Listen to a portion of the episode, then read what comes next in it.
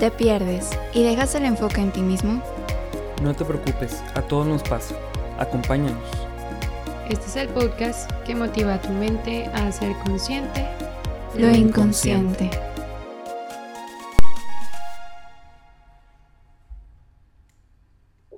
Bienvenidos a un episodio más de Inconscientes Podcast en nuestra cuarta temporada. Y el día de hoy estoy aquí con mi compañero host, Juan Ángel Sainz. ¿Cómo estás, amigo? ¿Qué onda, amiga? Este, estoy. Hoy me siento. Bueno, ahorita que estamos grabando está como que estaba lloviendo y fresquito, entonces me siento así como relajado. Me gusta. Me gusta el sonido así como. De lo fresquito, sí. Totalmente. ¿Y tu amiga cómo estás? Eh, yo estoy también, es un clima que me agrada mucho, entonces estoy muy emocionada, pero al mismo tiempo como no, no una emoción de que efusiva, sino una emoción como, como tranquila, no sé cómo expresarlo. Pero sí, así me siento el día de hoy. Qué bueno, qué bueno. Y pues bueno amigos, el día de hoy vamos a hacer la dinámica un poco diferente. ¿Por qué? Porque el día de hoy les traemos un caso clínico. La verdad me gustan mucho los casos clínicos, se me hace como muy interesantes como verlo de forma práctica, los temas que, que platicamos por acá. Em, y pues bueno, vamos a hablar sobre eh, las somatizaciones. Ahorita vamos a explicar un poquito más cómo en qué consisten, qué es, qué onda con la historia de, esto, nuevas teorías, etcétera, qué es lo que nos dice el DCM. Pero bueno, vamos a ir empezando y vamos a irlo comentando. Y pues a ustedes que nos están escuchando o viendo, porque estamos grabando esto también en video, amigos. Eh, pero a quienes están aquí con nosotros, pues el que nos vayan acompañando y reflexionando junto con nosotros. Entonces, pues el día de hoy eh, les traigo el caso de un hombre que pues este hombre es, tiene 40 años, es delgado, es cortés, pero al mismo tiempo algo importante es que es indiferente, ¿no? También es indiferente y pues es científico. ¿Qué es lo que está pasando con esta persona? Es que padece una rectocolitis hemorrágica que está amenazando su vida. Y pues tienen que hacerle como este procedimiento, un ileos, ileostomía. Lo siento amigos, yo no soy médica, entonces no sé cómo mencionar esto correctamente. Pero bueno, X, el punto es que le tienen que estirpar todo o parte de su intestino. ¿ok? Y pues lo mandan con, con una, una psicóloga. Algo importante aquí es que esta persona no reflexiona, o sea, a pesar de que es muy bueno en su área, es este científico con mucho conocimiento teórico, al mismo tiempo, ante todas estas cosas que le están diciendo, no hay un cuestionamiento detrás, ¿no? O sea, solamente porque me lo dicen, pues lo voy a hacer, no me cuestiono de dónde viene, por qué es que esto sucedió, simplemente como conozco los datos, pero no hay una introspección ah, con respecto a eso. Y pues bueno, eh, también menciona que fumaba muchísimo, que él ah, apostó que lo podía dejar, lo dejó, y entonces fue cuando llegó la enfermedad, pero él no encuentra una relación como entre ambas cosas, entre que haya fumado por tanto tiempo o no. Y pues algo también interesante es que en terapia eh, el analista se da cuenta que uno es que el paciente le dice que no tiene el hábito de hablar y menos sobre sí mismo. Pero al mismo tiempo, en terapia, cuando hay silencios, para él se hacen estos silencios incómodos y se quiere ir, ¿no? Como que ya se quiere ir, si no tenemos nada de qué hablar, pues mejor me voy y lo evito. Y pues bueno, e- en general, como concluye este caso, es que pues empiezan a hablar de cosas como muy triviales o al parecer superficiales, pero una de esas hay un lapsus. ¿Qué es un lapsus? Es cuando nosotros decimos algo de forma diferente a como lo queríamos decir, cuando nos equivocamos en una palabra o ese tipo de cosas, ese es un lapsus. Entonces, en lugar de decir, eh, a Birmania por Bulgaria. Y entonces, el analista, al indagar, hace que esta persona recuerde que en su primer matrimonio, cuando, después de que se separa de su pareja, eh, tiempo después descubre que su pareja anterior fue asesinada en una calle de Birmania. Y esto nunca, después de todos estos años, lo había platicado con nadie. Ella estuvo en un segundo matrimonio por muchos años, no ha tenido hijos, él no sabe por qué. Si le preguntan por qué no has tenido hijos, pues no sé, simplemente no he tenido hijos. Y no hay esta parte de interiorizar en sus emociones. Pero cuando empieza a hacerlo, a partir de este hecho, llega a mejorar al punto, o sea, de forma física, además de, emocional, al punto de que ya no llega a necesitar la operación. Entonces, amigo psicólogo Juan, ¿qué opinas? ¿Qué te llama la atención? ¿Dónde están las enfermedades psicosomáticas dentro de todo esto? Fíjate que mm, a mí se me hace un tema bien interesante, digo, aunque puede ser medio complejo de repente por los términos médicos y demás. Algo que hemos llegado a comentar y les platico, bueno, algo que le pasó a Randy y me, cuando estábamos preparando el episodio dije, Randy tiene que contar esto, entonces no sé si tú lo quieres contar. Pero eh, era como de mm, una vez tu jefa, ¿no? Que te había dicho como... Si lo quieres platicar o no. sí, lo platico súper ah. rápido. Este... Le decía Juan que eh, tenía un dolor de garganta, ¿no? Y estaba con mi jefa y le decía, ay, pues me molesta mucho la garganta, ¿no? Quién sabe qué, que traiga, como que ya llevo un rato con esta molestia. Y me dice, mm, ¿no será que hay algo que, que, que has querido decir y que no has dicho? Y que eso se ha expresado como en tu dolor de garganta. Pero me fue de que, hola, de que, pues sí, pero, pero no lo había pensado. Querías decir, ah, no te crees. Ay, no, esa es información confidencial, amigos, lo siento si no te creas. Bueno, gracias Grandy por contarnos. Este, ese ejemplo, es que yo le decía a Andy que lo contara porque, eh, o sea, esta cuestión de las, de las somatizaciones, no sé si dijimos el nombre del tema, sí, ¿verdad? Pero, pero pues bueno, el nombre ya, ya viene. Eh, estamos hablando de, de, las enfermedades psicosomáticas, en, en general como el, tema de la somatización. Entonces, generalmente, digo, podemos ahorita como desmenuzarlo un poquito más, pero cuando nosotros sentimos como un cierto malestar, por ejemplo, lo, que se le conoce como psicosomático es, o, como malestares psicosomáticos, tiene que ver con, con, cualquier tipo de malestar, o sea, puede ser un dolor, puede ser eh, en alguna parte del cuerpo, lo que se le conoce como dolor localizado, o puede ser una cuestión gastrointestinal o neurológica, como de alguna parte del cerebro cualquier tipo de esos malestares, lo que creemos con, con este término es que generalmente se deben a cuestiones emocionales. Entonces, ¿qué pasa aquí? Que cuando nosotros, a, mí me gusta verlo como el ejemplo este de la bolita de nieve, ¿no? Digo, hay muchos ejemplos, pero pues cuando pasa un acontecimiento y no lo queremos como expresar, no lo queremos como interiorizar, pues se va acumulando, ¿no? O sea, se va haciendo como que más presente en nuestra vida, o lo que, o la típica, lo que le decimos como el, el, elefante en el cuarto, creo que así se dice, este, como hay algo que sabemos que está pasando, pero no, o no lo queremos aceptar, y mucho menos como decirlo, ¿no? Entonces ahorita que Randy estaba platicando este caso, a mí se me, se me vino a la mente mucho este, la palabra evasión, ¿no?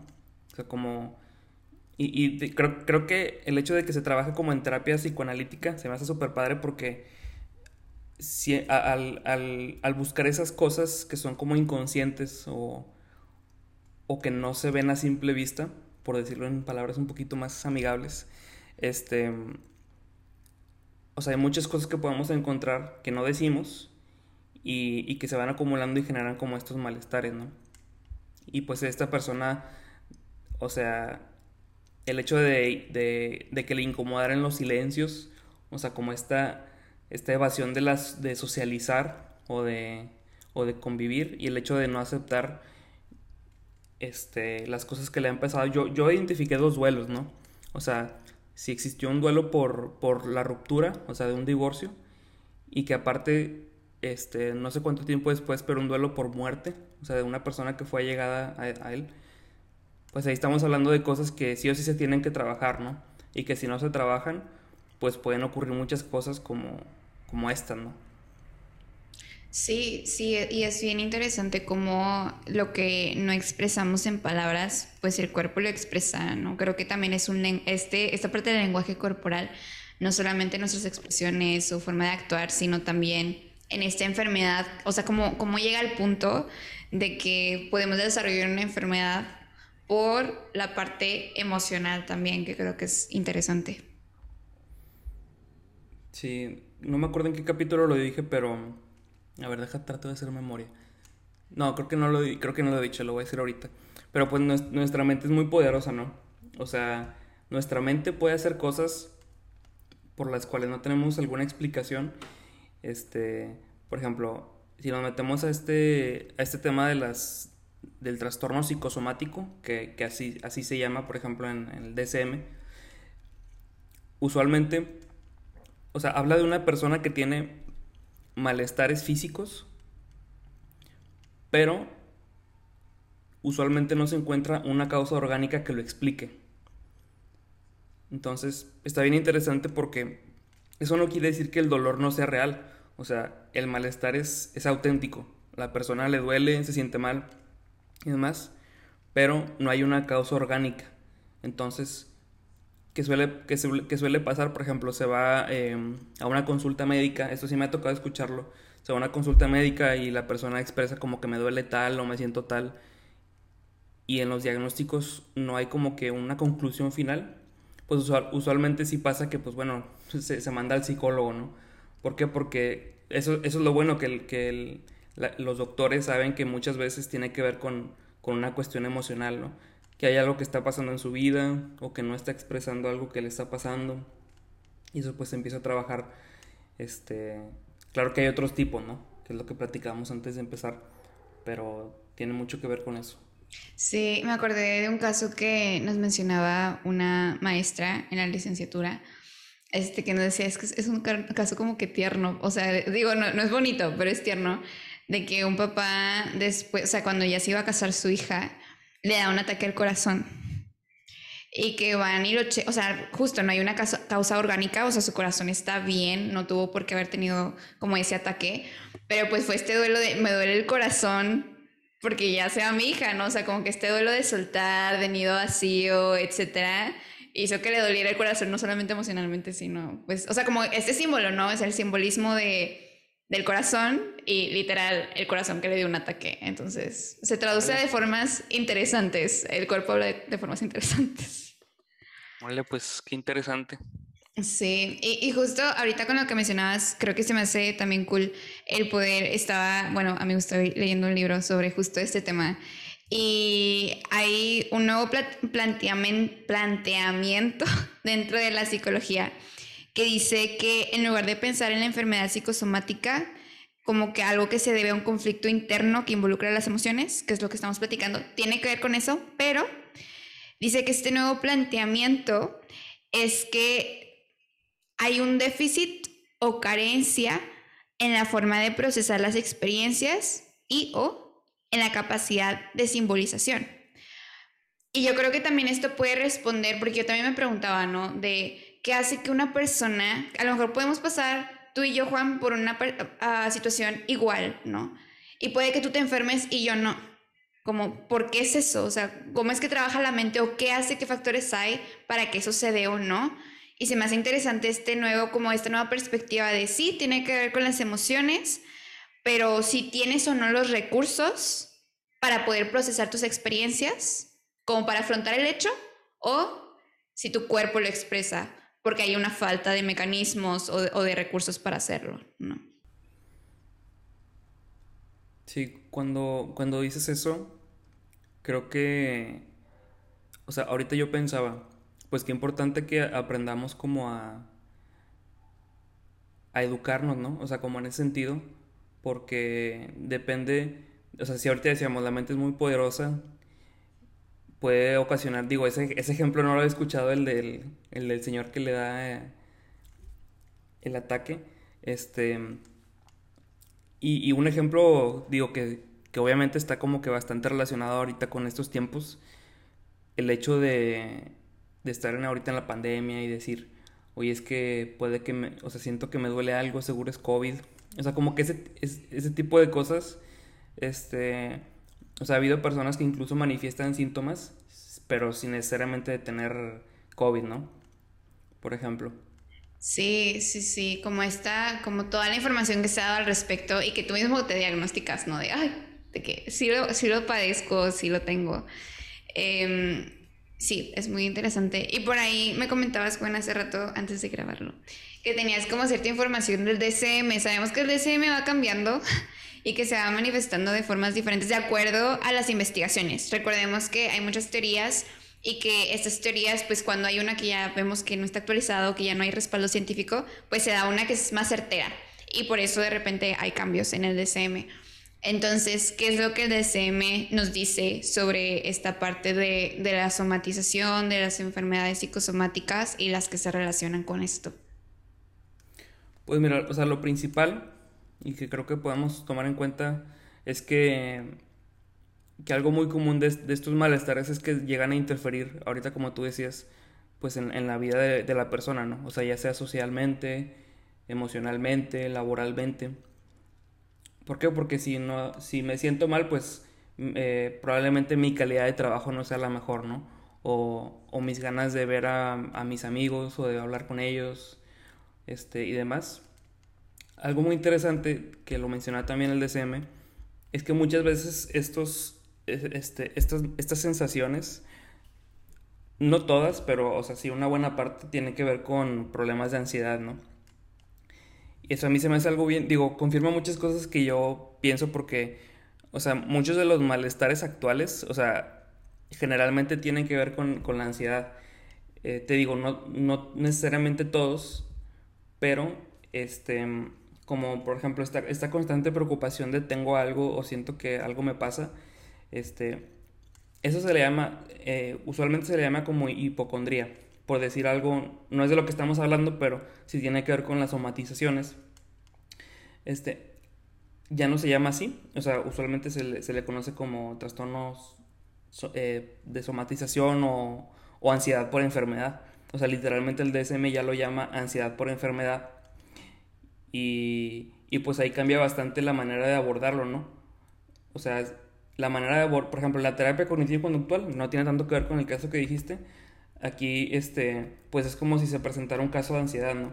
O sea, se, se hace, se da uso a la psicoeducación sobre qué es la ansiedad, qué es lo que puede provocar, cuál es el alcance.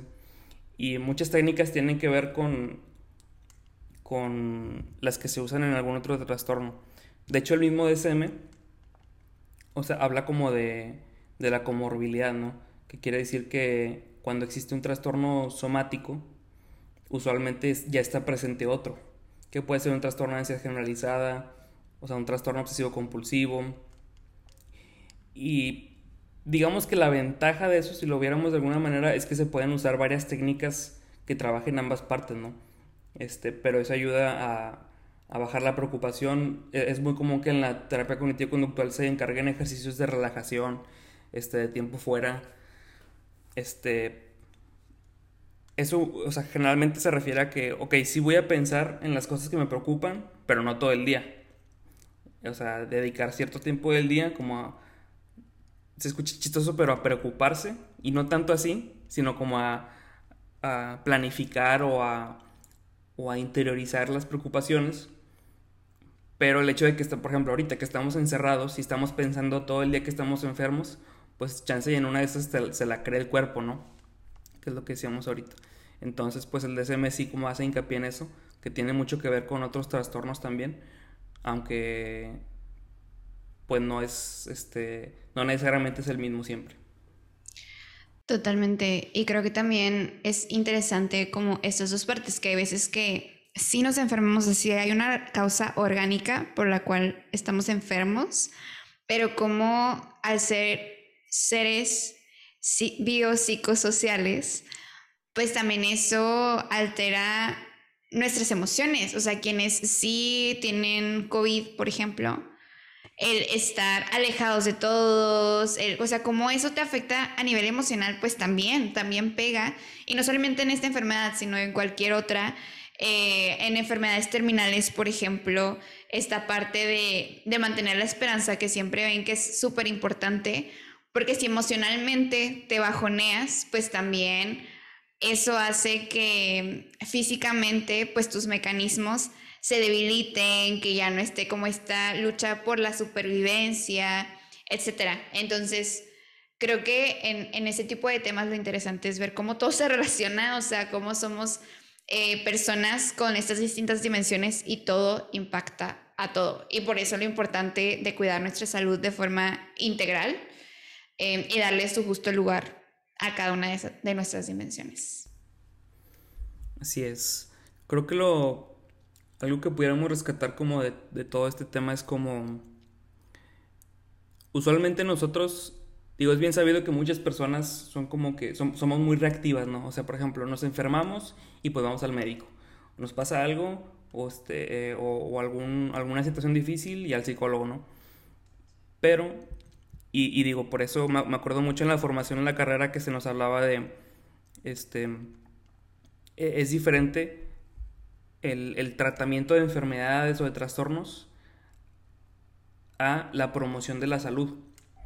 ¿Qué quiere decir? O sea, por ejemplo, una cosa es yo ir a tratar algo que ya tengo y otra cosa es tener un hábito de, de mejorar mi salud cada cierto tiempo y no necesariamente esperarme a que me pase algo, ¿no?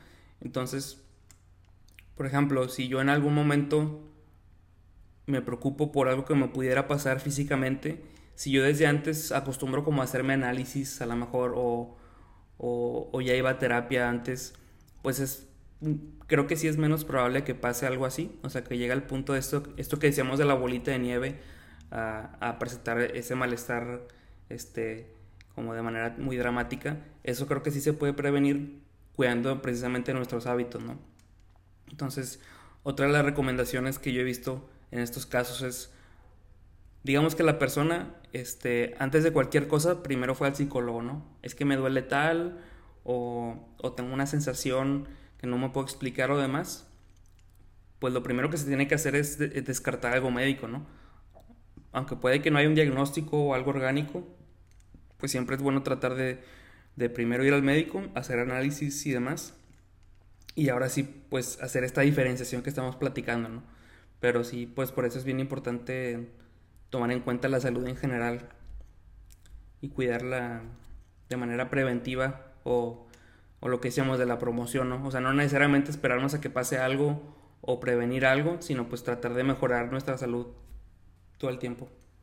Sí, eh, y esto que en, psicología de la salud se llama como factores de protección y los factores eh, de riesgo. O sea, todo eso que puedas eh, trabajar para protegerte y que tu salud sea lo, lo mejor posible, pues tómalo, porque pues también todos tenemos estos otros factores, tanto en nuestra genética o nuestro entorno, o no sé, o sea, ahora sí que es como, siento que es como una batalla de que unos contra otros en cuanto a estos dos tipos de factores, pero que nosotros también vamos construyendo y saber que todo tiene un costo-beneficio, ¿no? O sea, sí, a lo mejor va a requerir el ir a terapia o va a requerir este, el salir de mi zona de confort, pero pues tengo este beneficio de bienestar, ¿no? Y, que si para ti vale la pena, pues adelante. Y para quienes, por ejemplo, pensaba en el caso del inicio, ¿no?